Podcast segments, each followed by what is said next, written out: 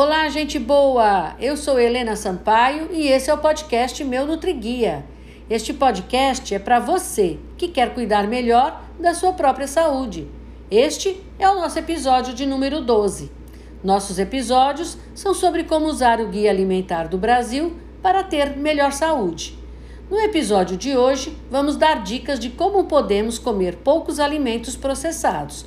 Vamos também dar dicas de como não comer alimentos ultraprocessados. Vamos começar falando como diminuir os alimentos processados na nossa alimentação. Se você vai comer alimento processado, tem que ser sempre em pouca quantidade. Vão aqui algumas dicas. Pode colocar um pouquinho de carne seca no feijão. Pode colocar milho e ervilha no arroz. Pode colocar palmito na salada. Ou pode colocar um pouco de queijo no macarrão. Sabe outra dica importante? Leia sempre os rótulos dos alimentos processados. Escolha aquele que tiver menos sal, menos açúcar e menos óleo. Quer outra dica? O atum que vem na lata pode estar com água ou pode estar com óleo. Prefira o que está com água. Mas e se tiver muito sal? Olhe os rótulos de várias marcas e escolha aquela que tiver menos sal mas os alimentos naturais têm que ser a maior parte do seu prato. Com essas dicas, você consegue fazer outras escolhas.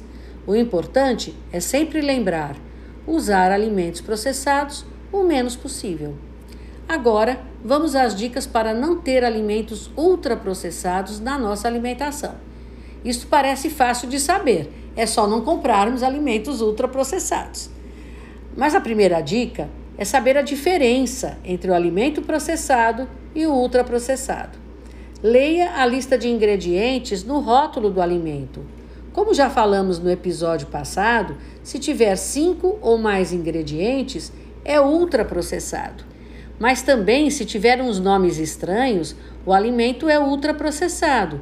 Por exemplo, prestem atenção nestes nomes que vou falar: gordura vegetal hidrogenada xarope de frutose, espessante, aromatizante, corante. Tem sempre um ou mais destes nos rótulos dos alimentos ultraprocessados.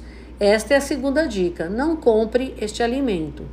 Se você já come alimento ultraprocessado, você pode achar difícil parar de comer. É difícil parar de comer alimento ultraprocessado porque a indústria deixa estes alimentos bonitos e gostosos.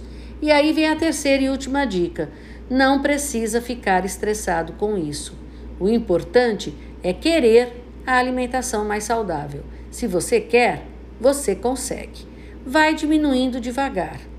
O que fazer para não comprar ou comer um alimento ultraprocessado? Escolha um alimento natural que você goste muito. Coma este alimento no lugar do ultraprocessado. Faça sempre assim vai escolhendo os seus preferidos naturais e colocando no lugar dos ultraprocessados. Com o tempo, você vai perceber que, que tirou todos os ultraprocessados e nem sofreu com isso. Pronto, queridos amigos e queridas amigas ouvintes, por hoje é só.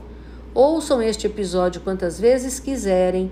Aprendam sobre como diminuir alimentos processados e tirar alimentos ultraprocessados da sua alimentação.